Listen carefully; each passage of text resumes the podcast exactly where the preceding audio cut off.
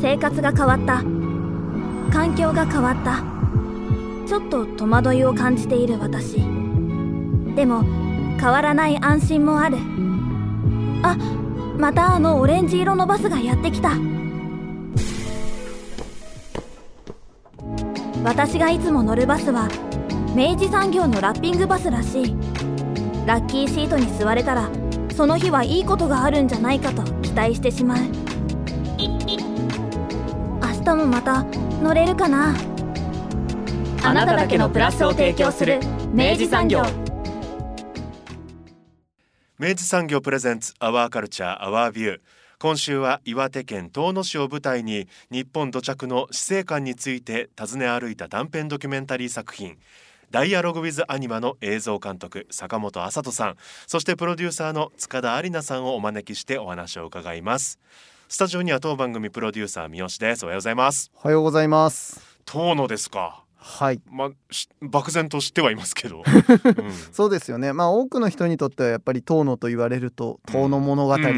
だなというところで、まあ僕自身も実際そうで、うん、でまああの改めてということでもないですが遠野物語軽くご紹介すると、うん、えー、柳田国夫が明治43年に発表した岩手県遠野地方に伝わる逸話伝承などを記した説話集ですということで、まあ後の民族学あるいはまあ、えっと、文化人類学などの、まあもう本当になんかあの定番というかですね、うん、決定版というか、うんうん、まあ、そういうような形でもあのよく読まれているもので、うん、あの僕はお恥ずかしながらあの柳田全集をですね、うん、Kindle で買って、よし読むぞと思って、えっと、まだちょっと手をつけれてないという、あの低たらくで恐縮なんですが、まあ、とはいえあのそれぐらいもう本当にあの皆さんが知っているようなこの塔の、で、えっとまあ、そこで、まあ、今回映像作品を作られたとい。うことですね。はい、うん。一体どういう内容なのかっていうのはもちろん、えー、その塔のについてもねそして今回のゲストお二人についても、はい、えー、お話を伺っておりますので、えー、まずはインタビュー前半をお聞きください。明治産業プレゼンツアワーカルチャーアワービュー今週は岩手県遠野市を舞台にした短編ドキュメンタリー作品ダイアログウィズアニマ。映像監督の坂本麻人さんとプロデューサーの塚田有奈さんとオンラインでつながっております。お二人よろしくお願いいたします。よろしくお願いします。よろしくお願いします。それぞれ今お二人差し支えなければどちらからつないでいただいてるんですかね？私は東京です。はいはい、あの、実は同じ場所に坂本といるんですが、ちょっと部屋を変えておりまして、えっと、二、人とも東京にから、はい、あの、今回は参加させていただいています。恐れ入ります。あのまずはですね、あの本当にぶしつけな質問になるんですけど、はい、あのお二人は一体何者なのか、うん、伺っていきたいんですが、もうあのお二人で活動というか、まあお二人でいろんなものを手掛けることももう長いんですかね？そうですね。とはいえ、あの、それぞれやってきたことはまた全然別で、この2年ぐらい、えっと、私の一般社団法人、ホールユニバースという、えー、まあ、会社があるんですけれども、まあ、そこの、えー、プロジェクトを、まあ、えっ、ー、と、私が主に企画プロデュースをして、うん、で、坂本は朝との方で、えっ、ー、と、まあ、企画も一緒にやるんですけれども、彼は得意分野で映像とか、うん、あの、クリエイティブがすごく中心、あと音楽関係とかもすごく強いので、なんかそのあたりのお互い得意なところをいろいろ合わせ技でやっているっていう感じです。うん。はい。私の方は、まあ、結構多岐にわたる仕事を今までしてきたんですが、はいまあ、主にあの映像の仕事はそうですね、ドキュメンタリーの、えー、と映像を監督することが主に多くてですね、うん、あのまあ、海外のアーティストのドキュメンタリーだったりとか、まあ、あのベルギーのベルギービールのドキュメンタリーを作らせていただいたりとか、うん、まあ、自身があの手掛ける、プロデュースしたプロダクトの、えーとまあ、ドキュメンタリーだったりコマーシャルだったりっていうのも、うんえー、全般的にやっておりまして、うん。はい。その流れで今回、えっと、ドキュメンタリーっていう手法で今回、まあ、あのー、参加させていただいてますね。あの今回伺っていくのが、ダイアログ・ウィズ・アニマ、はい、えー、岩手県遠野市を舞台に、うん、えー、インタビューなどを、えー、うん、された、まあ、ドキュメンタリーものなんですけど、うん、行ったことある？三好君。お恥ずかしながら、はい、のございます。僕もなんですよね、はい、あのただ遠野という場所のこうイメージと言いますか、はい、なんか印象はもちろんありますよね。そうですね。うん、僕もあのまだきちんと読めてないんですけど、はい、やっぱその遠野物語というですね、うんうんうん、時代著著作がございまして、ええ、まあそこに関わるなんかこうちょっとちょっとこうちょっとこうやっぱ謎めいた感じというか、なんかそういうイメージはありますが。まあそんなところなのかなというところで。なんかこう、はい、人のこう世ではない話みたいななんかそういったイメージもいろいろあるんですけど、今回この塔のにスポット当てといいますか、うん、あの作品として、えー、作っていくにまず多分何かのきっかけがあったと思うんですけどどういったきっかけでこのようなことになってきたんですか、うんそうですね。えっと、実は私も遠野は、その昨年秋にこのプロジェクトが立ち上がって初めて行ったんですけれども、うん、個人的にはずっとこう憧れの場所で、うん、あの、なぜかというと、まあ私もともとまあ文学部出身というのもあり、まあ、こう、遠野物語とか、うん、そういったこう民族学とか人類学って、個人的にはすごく好きだったんですけれども、なかなかやっぱりね、こう、特に福岡からなんてすごい縁が遠いと言いますか、あのー、私も東北には縁はあったんですけれども、なかなかこう、きっかけがないままで、あのー、いた場所でもあったんですけれども、えっと、私、ちょっとさっき紹介しそびれたんですけど、普段からこう、アートとサイエンスとか、うん、その、全くこう違った領域と思われるようなものをこう、組み合わせていく、新しいコラボレーションを作っていくっていうことを、まあ、個人的にすごく面白いなと思ってライフワークとして活動していて、すごくアート分野にも、まあ、コミュニティといいますか、こう、仕事をすることもあるし、こう、サイエンス研究の分野でも、えっ、ー、と、研究プロジェクトの、なんかメディアを作るとか、まあ、いろんな活動をしているんですね。でそういったことの流れの一環で、これ実は研究プロジェクトから始まったあの企画でして、で面白いのが、その、ちょっとすごい話が飛ぶんですけど、こう、死生観っていうものがこれからどう変わるかっていう、その人の死と生に関することっていうのが、このテクノロジーが発展する時代に、ね、例えば最近こう、バイオテクノロジーっていうもので、こう、子供が生まれる前に出生前診断っていうんですけど、こう、胎児の様子がわかるとか、まあ、あとはまあ、延命治療もあるし、またはもっとこう、AI とかの時代に、じゃあどういうこう、人はこう、で、建物が残るかとか、まあ、いろんな話がね、こうされていく中で、実はそういったこう、サイエンスとか研究分野でも、もう一回人のこう、死とか、うん、あの魂とかこうあの葬儀とかそういったものっていうものこの人間がもともと詰めてきた文化みたいなものが変わっていく時代っていうことをもう一回見直さなきゃいけないんじゃないかっていう、まあ、動きがあるんですね、うん、一つ、で。そういったプロジェクトの中で、まあ、声をかけていただいて、あの、何か興味あることないかって言われたときに、いや、死生観で今行くべきは絶対に遠野ですねっていう話を提案させていただいて、はい、まあ、これ多分この今日の後の話にもつながるんですけど、この作品の話にもつながるんですけど、うん、やっぱなぜかといえば、その遠野物語って、こう、その妖怪のカッパが出てきたとか、座敷わらしが出てきたっていう、まあそういったこう、ね、人ならざるものが、物語が紡がれた、まあ、こうちょっとファンタジックなあの土地っていうイメージがあると思うんですけど、うん、実はその背景に、じゃなぜそういう妖怪の物語が生まれたかっていうと、うん、やっぱすごく自然環境が厳しいところ、うん、ね、本当に東北って10年前にももちろん大きな震災がありましたし、そのやっぱ飢饉も江戸時代はすごく多かった中で、やっぱり亡くなっていく方がすごく多い土地でもあったんですよね。でそういった場所で、じゃあ人の魂ってこう、亡くなった後どうなっていくのかっていうことが、なんか実はこう、なんていうのかな、こう、こう仏教ではこう言われているとか、神道ではこう、ということよりももっと土着な、こう、その土地にしかない文化として、その魂の行方っていうことを柳田国夫も書いているんですけど、なんかそういったこういろんな環境の中でこう土着の物語とか神話とかそういう人ならざるものみたいなものが描かれてきたんじゃないかっていうことが言われてきてるんですね。そのあたりの背景っていうのはすごく面白いなと、私はやっぱあの東日本の震災以降すごく考えてることもあって、何かもう一回じゃその時代からずっと古くから繋がれてきたこう人のね、生き死にという問題を、こう、遠野という、こう、民族文化からもう一回紐解いていくってことはできないかということを、その研究プロジェクトの中で提案させていただいたというのが、ちょっと長いんですけれども、ストーリーになります、もともとは。はい。なるほどな。確かにまあ特に AI とかもそうですけど、うん、今はまたこう生命ってなんだろうみたいな、うんうんうん、あの話もまたまた今だからこそこういろんな分野に広がってるわけじゃないですか。でもそうよくよく考えるとやっぱ生と死もそうですけどまあ、魂もそうですけど、うん、人間は多分生を受けてからこう文化を作っていって今までの歴史の中で多分常に考え続けて捉えてきてたことなんですよね生と死っていうのはね。それがその確かに一度こう遠野でまた今までの流れをこうもう一度考えてみるっていうのは、今からのこう考えにも多分すごくいい影響を与えるんじゃないかなと思ったんですけどね。うん、あので実際に今あの YouTube でダイジェスト映像が公開されていて我々拝見させていただいたんですが、はい、あの僕が印象に残ったのはやっぱりその魂というものは、まあ、見えないけど、うん、まあもうある。近くにいるみたいなことをおっしゃってる方の言葉がすごい印象に残ったんですよね。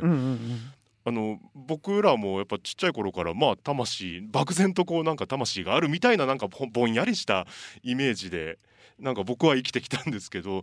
それそれが多分遠野という場所はもしかしたらその周りにいらっしゃる方々も共通の意識としてあるのかなっていうのはまあちょっと短いダイジェストですけど、うんうんうん、感じたんですけど、うん、実際に行かれてみて、うん、こうお二人はどのようなことを感じられたのかっていうのも伺っていきたいんですけど。はい。えーと、じゃあ、あの、アリーナからどうぞどうぞ。あ私から？あの、そうですね。多分、うん、これって遠乗り限った話ではなく、すごく日本人のこう土着の知性感というものって多分全国各地にあったんじゃないかなと思うんですね。うんうん、やっぱりその戦前の日本なんてやっぱ貧しいとこ国ですし、あのね、やっぱすごい厳しい環境の中で、あのね、自然災害もすごい多い国ですし、地震だったりとか、ね、あの、九州の方だったら、ね、火山とかもあるでしょうし、うん、なんかそういったこう、不条理な死が訪れることっていうところが、すごく頻繁に起きていく中で、うん、なんかそうした中で、なんか人はこう、まあ、もしかしたら極楽浄土に行くかもしれないけれども、なんかこの山の中に、とか、なんかその田んぼのあたりに、なんかおじいちゃんおばあちゃんとかご先祖様っていたんじゃないのかなという、うん。なんかそういう感覚って多分本当に全国各地にあったことかなと思っていて、でやっぱり遠野がなぜそこで注目されるかというと、やはりやっぱりこう柳田国夫ですとか、うん、柳田国夫に遠野の話をした佐々木貴前という方がいるんですけれども、そういう方がやっぱこう明治の、あの、本当そういった昔ながらの日本の文化ってものが失われていくときに、これは絶対残さねばいけないと思って残した土地なんですよね。でそういったの物語が残っていることで、こう、今でも、やっぱ遠野の方は、やっぱりうちは遠野物語だっていうのをすごく誇りに持ってらっしゃいますし、で、もうですごいのは、なんていうか、昔々の話ではなくて、あの、おじいちゃんのひ、おじいちゃん、なんかひいおじいちゃんのおじいちゃんぐらいに、がここでカッパを見たらしいっていう話が、うん、このあのどこどこ村のどこどこで見たっていう話まですごくリアルに残ってるんですね。うん、なんかそのリアルな残り方っていうのは、何かこう、それがちゃんと物語として残されたことも含めて、うん、あ、確かになんかそういう死とか魂みたいな存在って、やっぱりいたんだろうなってことを未だに実感させてくれる、なんかそういったこう、装置にもなっているのかな、なんていうふうにも思いましたね。うん。そうですか？か私、まあ僕自身がですね、その幼少の頃からこう考えていくと、曖昧に感じてきたことが、うん、まあだんだんと曖昧にできないような思考になっていってる気がしてたんですよね、ずっと。す、べ、てにまあ理屈を置いてしまうような感覚で生きてるなってどこかでこう感じてたことなんですけど、うん、これがまあこのコロナウイルスの、まあ、パンデミックの、まあ、おかげですとおかしいんですけど、うん、このきっかけで、その、まあ、どうどうもこう目に見えないものの曖昧さっていうものを、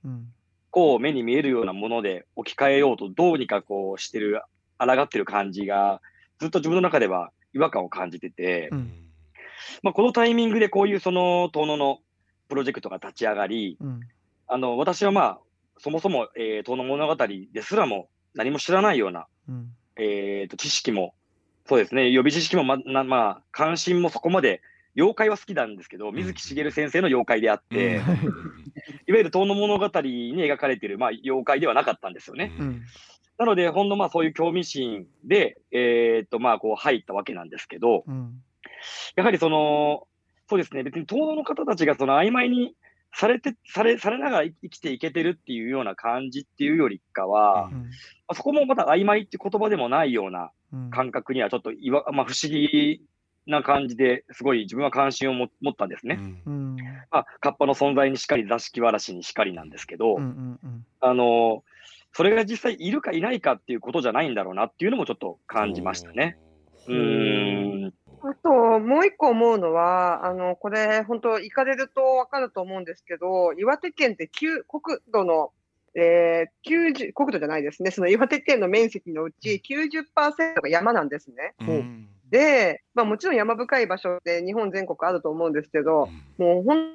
当に盆地で、で、の、あの、すり減だったところの盆地のその一番くぼんだ部分に、あの、都市部があって、もう周り見渡す限り山っていう、あの自然環境はすごく大きいだろうなと思うのは、やっぱなぜかというと、人間以外のこう物の気配を感じることの方が多いんですね。なるほど。やっぱり動物だったり、鳥だったり、虫だったり、うん、で、やっぱあの場所に行って、あの、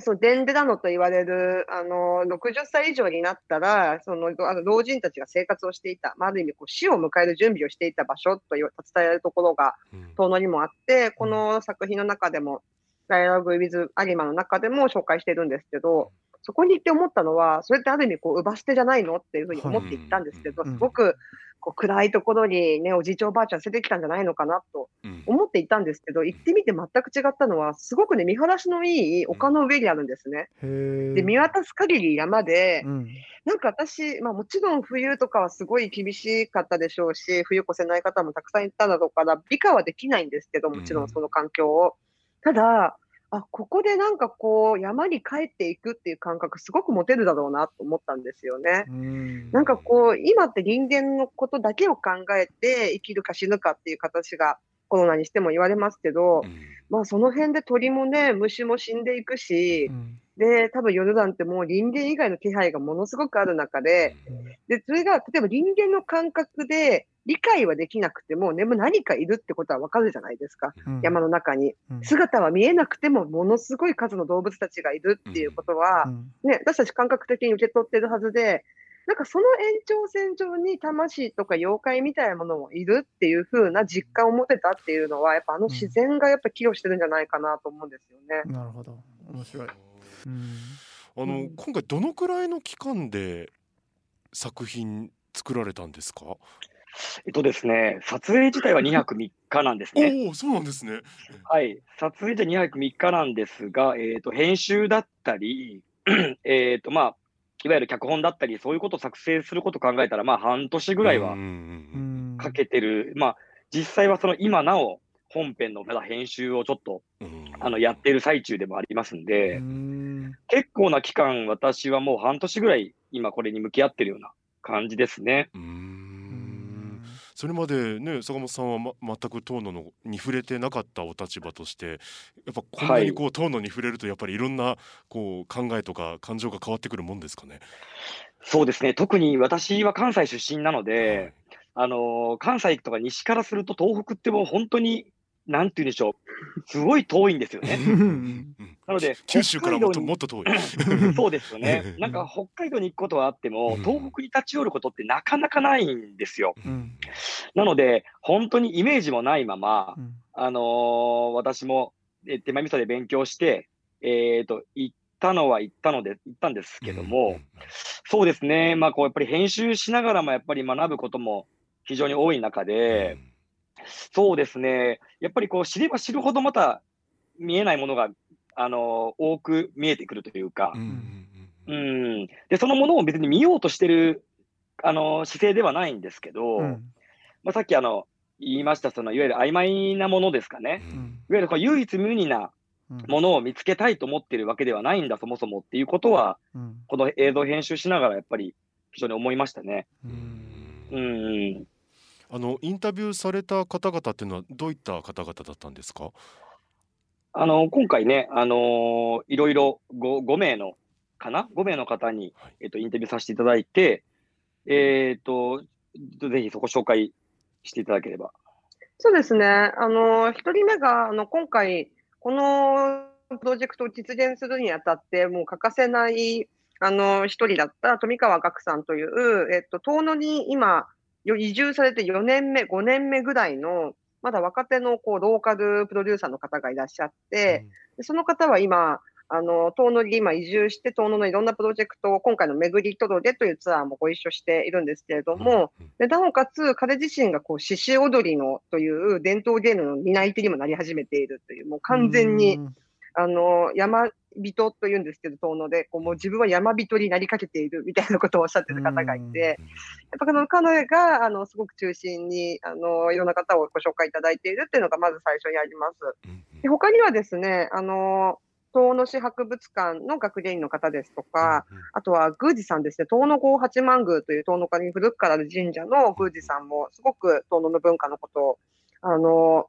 個人的にも研究していらっしゃって、っていう方にお願いしたり、あと郷土史家として、もともと高校の世界史の先生だったのかなっていう方が定年後に、その東野のやっぱ郷土をすごいずっと調べてを伝えられている方と、うん、すごく面白かったのが、もう一人は、カッパおじさんと呼ばれている方がいて、うん、ちなみにカッパおじさんは過去2代目なんですけど、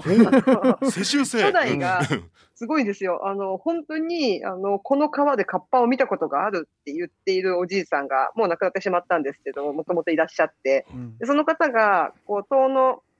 あの、記念博物館といいますか、その、ちょっと観光スポットの、まあ、民芸館みたいな場所があるんですけど、その近くの川で、あよく俺はここで遠野見たんだって言ったら、それが割とこう観光ガイドにだんだんなっていって、そのカッパおじさんにここでカッパを見たっていう話から遠野物語で語られたいろんなこう、あの逸話を聞いていくっていう、なんというかこう草の根的に始まったこうガイド活動みたいなものがありまして、うんで、その初代の方を引き継いだ、あの、今2代目カッパおじさんがですね、うん、あの、おめえらカッパ見たことあるかって最初に聞いてくるんですけど、で、次顔にキュウリを吊るして、うん、これでね、いつか活発でねえかとね、あの、ずっと待ってるんだ、みたいなことを話してくれるっていう、なんかそれもそれですごくその地元でしか味わえないというか、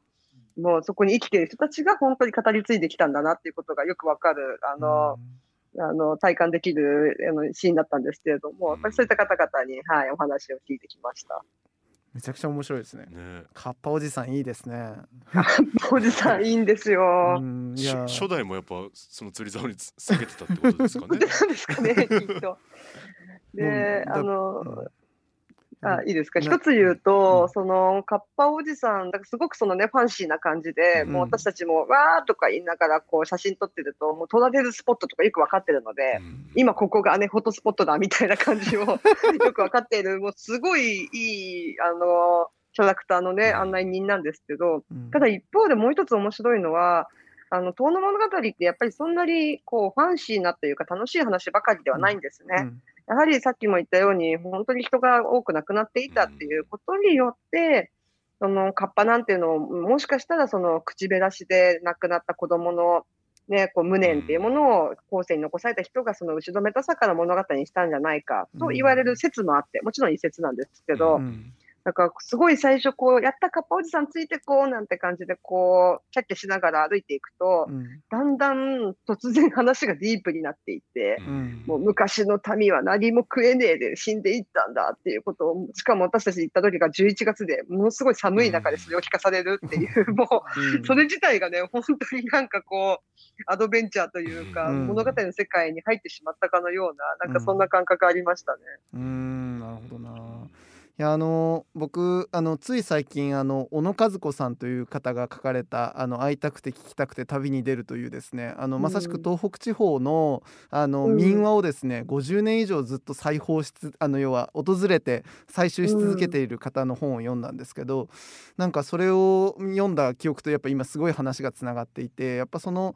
なんか物語があるっていうことのやっぱいろんな意味とか役割があるなと思いながら聞いてたんですね。でそのうちの一つにやっぱ何て言うんだろうなんか先人たちまあもう今はいなくなってしまった先人たちの息遣いみたいなものを忘れないでいるために思い出すための装置として、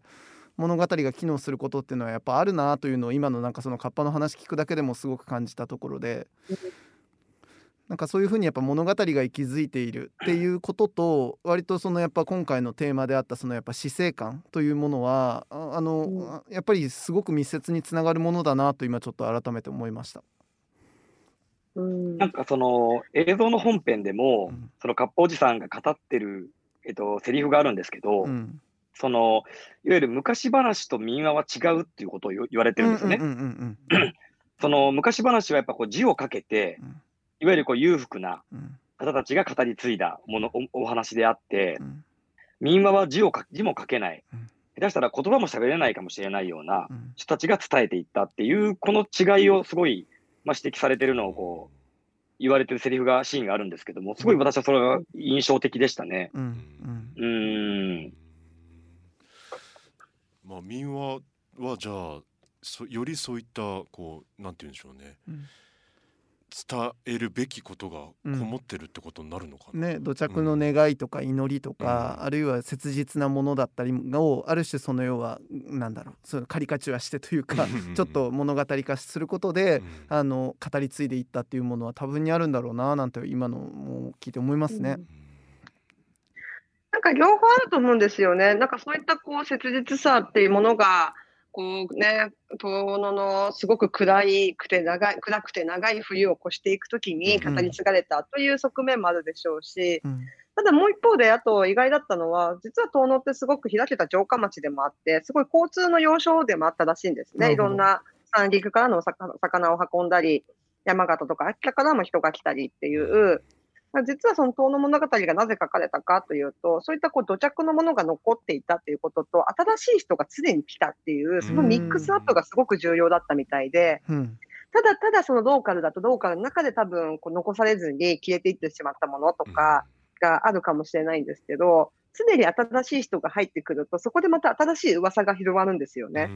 で、そこがこう混ざっていく。多分福岡もすごく毎、ね、いろんなところから人が来るところだと思うんですけど、なんかそういったこう常に人の行き交いがあって、で、そこで噂が広まっていって、それが気がついたらこうカルチャーの、まあ、ストリートになっていくというか、うんうん、なんかその2つの要素があったっていうこともなんかすごく面白いポイントだななんて思いました、遠野に行って。なるほど。その辺はあれですね、やっぱ紙だけで調べるにはなかなかやっぱたどり着けない手触りですよね、うん、そういうのはね。そうですね。なんかそういう意味でも今回の作品も、まあ後で朝とからあのちょっとサウンドトラックの話もしてくれると思うんですけど、なんというかこう遠乗りこんな昔からいい話があってっていうことではなくて、なんか現代のカルチャーとか今の私たちが何を感じてて、そこで何をもう一回こう再構築できるのかっていうところにチャレンジしたいなというふうに思っていて、なんかその現代と、こう、100年前の遠物物語の時代のこうミックスアップみたいなことをしていきたいなと思ってるんですよね。なるほど。面白い。いやまさしくそれであれですよその要は。あの今まさあの上手に振っていただいた、そのサウンドトラック。すごいね、あの僕も気になっていて、あのまあ非常にユニークなラインナップでこうこの「遠の物語」を扱うドキュメンタリーとしてはこうあのアーティストを並べてらっしゃるようにも思うんですけどこれはどういうあの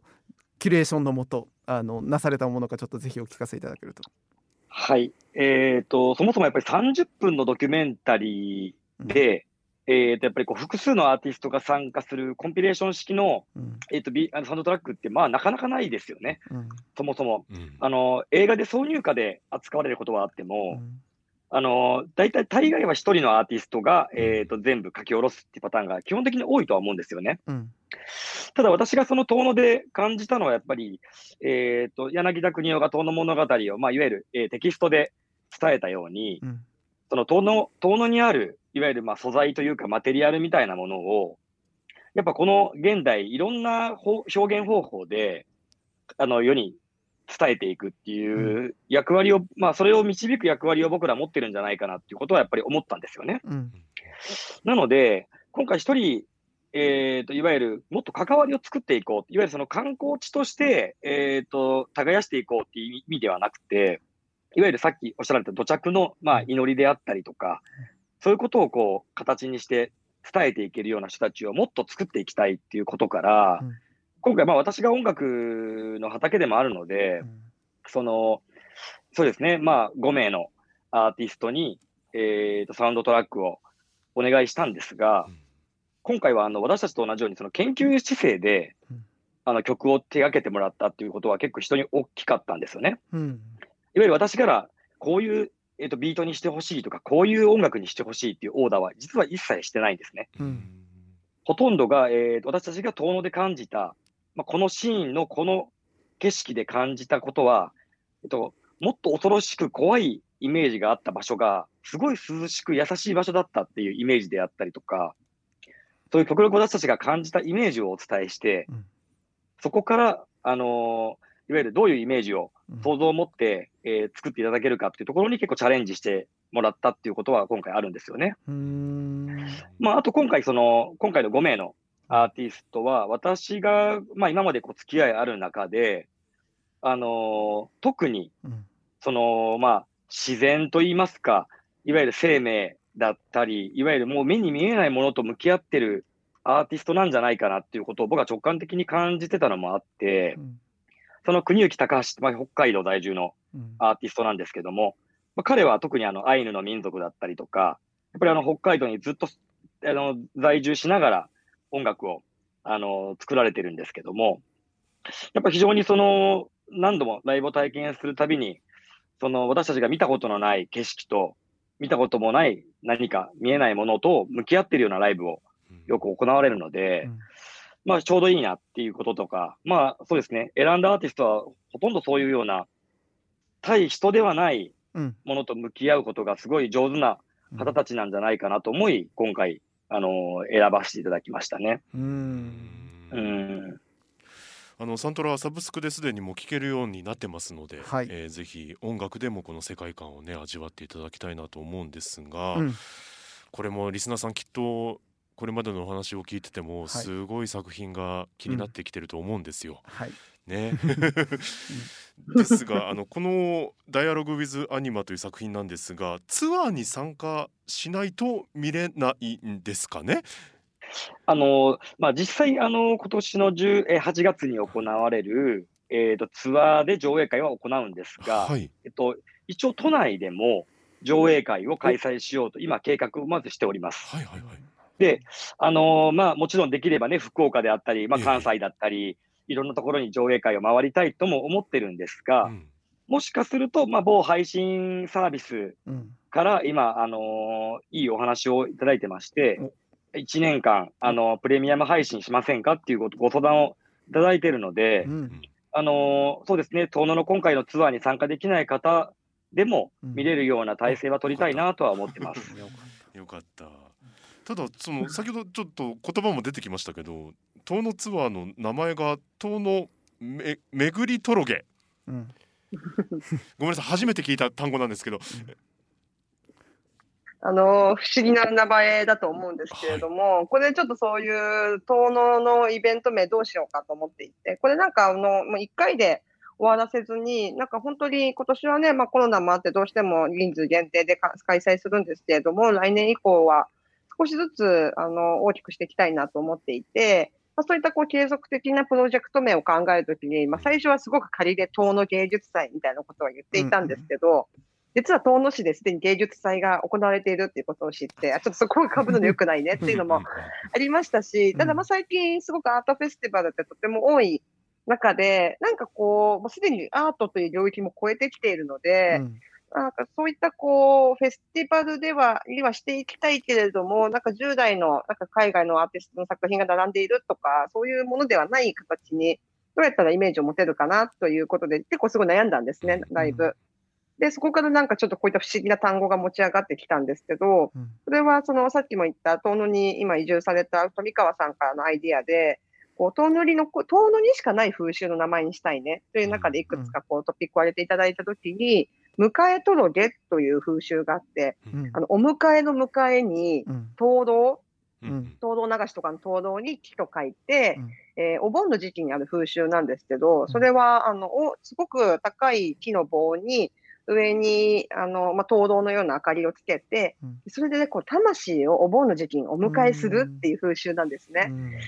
で、柳田国男の遠野物語物語の中にも、こう、迎え届けと言って、こう、魂を招く風習があるなんていうふうに書かれているので、あなんかそことリンクするのはとてもいいねという話と、うんまあ、先ほどからも言ってるその目に見えないものをこう巡っていくっていう、うんうん、じゃあ迎えるのが遠野の人たち人たちだとしたら、なんか私たちはじゃあ遠野に訪れて、その目に見えぬ魂の風をこう巡っていくような、なんかそういったこうイメージが広がるプロジェクトにしたらどうかなっていうところがその名前になりまして、うん、今後どんな発展になるかはまだこれからも未知数なんですけど、まあ、このコンセプトさえあれば別にもうどんなクリエイティブがあっても、うん、どんな催しあってもなんか意外と何でもいけるかなという、うん、そんな話、そんなテーマになってます。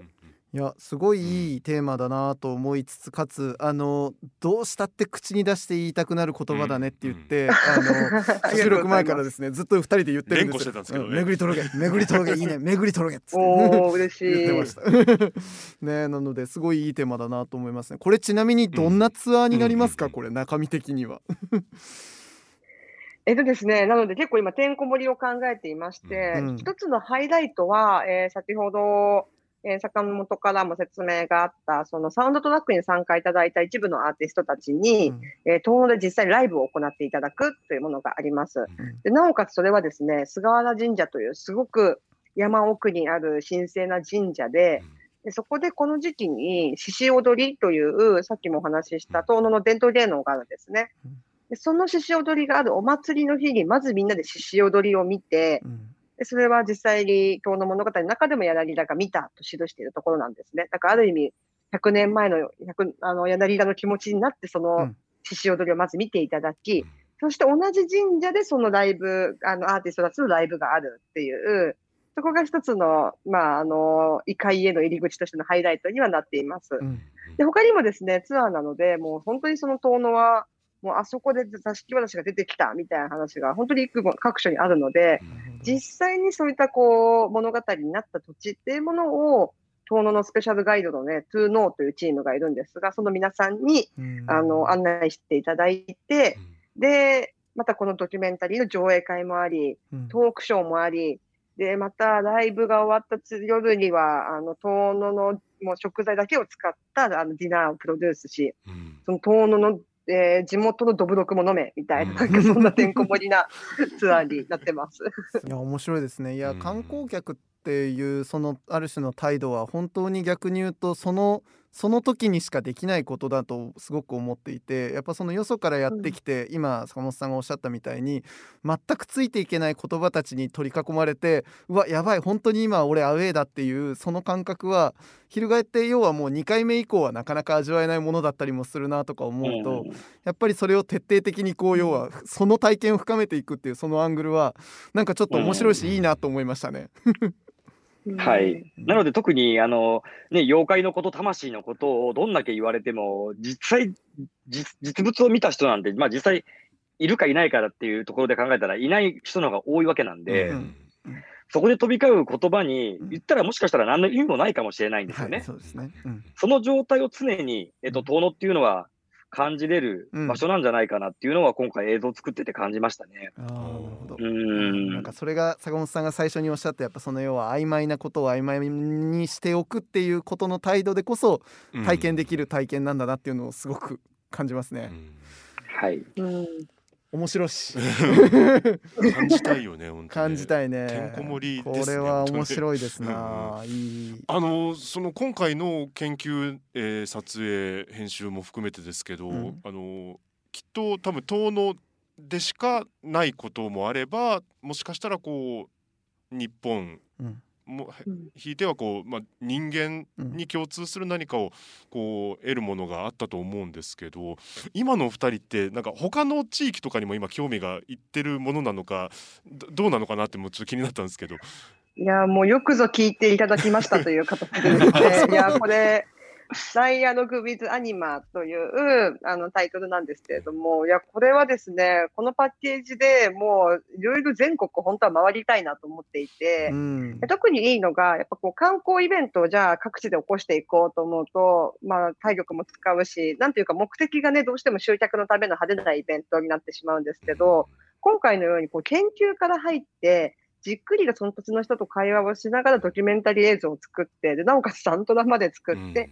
そこの、その、さっきも言ったようなロケ地巡りとしてツアーを作っていくっていう試みって、これ実は本当に全国どこでも適用できるんじゃないのかなっていうのを、今思い始めているんですね。もうなので、まあ、個人的にそういったこう民族学とか人類学、あとは神話とかいう話で言うと、もう熊野も最近できたんですよ。すごく興味ありますし、うん、あと私やっぱ九州はもう未開拓でして、うん、福岡とかにね、あの、仕事も兼ねてご飯食べに行ったりすることはあるんですけど、うん、ね、もちろん高千穂の方とか、うん、いや、熊本の阿蘇の方とか、もう開拓しがいがある地域、あと福岡だと宗像大社あたりとかもめちゃくちゃ興味があって、はいはいいや、掘りたいんですよ。呼んでくださいって感じ。しかと覚えときます。はい。力を貸してください、ぜひ。うん。うん。うん。でまたいろんな土地のこう作品が出来上がっていくにつれてまたそれぞれがこう対比ができたりとかでまた理解が深まっていきそうですしね。うん、そうですね。あの、本当さっきもおっしゃっていただいたように、こう、観光客であることって逆にすごく特権と言いますか、うん。あの、柳田もある意味ね、遠野の観光客だったわけであって、うん。うん、で、よく人類学とかでも、まれびとっていう言葉がありますけど、はい、ね、こあの、いなる、異なる人と書いて、その、まれびとというものはどういうことかっていうとね、その違うこう文化圏からやってきた人々のことなんですよね。で、日本ってすごくそのまれびと信仰、まあアジアとか反対平洋とかいろいろありますけど、特に日本も生ハゲなんかもね、こう、まれびと文化だったの一つだったんじゃないかなんてことも言われたりしますし、こういったこう、何か違う文化圏を持ってきた人が、こう、出会う、なんかその境界面に、こう、伝説が立ち上がるんじゃないかっていうことを柳田も言っていて、うん、ある意味、こう、全く関係ない人間がやっぱそこに訪れるときに、その新しい物語は立ち上がっていくんだろうなと思うと、なんかそういう新しい触発をね、どんどん起こしていきたいなと思っていますね。うん。バッチリ。もう俺もうもうこう言ってほしかった。これですよ。これですよ いやもう観光ってこういうことだよねってすごい思うからさ、うん、本当にそうなんだようんうんそうなんですよね、ね、豊かなことですよ。いや本当ですよ。本当に、いや面白い、うん、いやいいお話伺いました。よかったです。じゃあこの作品はじゃあ体験するとなったら、うん、あの8月の27からでしたっけ？そうですね。はい、3日間。はい。これはどんなふうな形で参加できましょうか？えっと、そうですね。ちょっとまだもう申し込みわずかなんですけれど、うん、日数が残りわずかなんですけれども、あの、もし本当にね、お聞きいただいている方で、福岡からでも参加したいという方がいらっしゃったら、えっと、そのツアー27日から29日、8月の27日から29日の3日間のツアーは、えっと、申し込みは今、まだは受け付けているという状況です。ただですね、えっと、それ以降、例えばその時のドキュメン新しいその8月に撮ったライブ映像を含めたドキュメンタリーをですね、また秋以降に公開していきたいなと思っていまして、それは、あの、多分、全国配信のイベントもやること思いますし、えっ、と、各地でのそういう上映会もやるでしょうし、ちょっといろいろ秋以降もまだまだイベントはこれから考えているので、ぜひ巡り届で検索いただいて、えっと、ウェブサイトチェックいただければなと思います。巡り届です。ね、もう言いたくなります、ね、言いたくなりますから。何度でも言ってみましょう。巡り届。えー、というわけで。またなんかちょっと新しい動きがあったらね、うん、えー、伺いたいなと思います、はい、本日はどうもありがとうございましたはいどうもありがとうございましたありがとうございました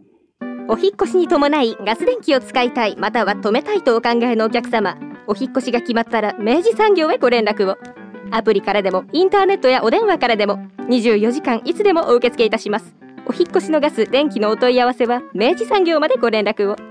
あなただけのプラスを提供する明治産業。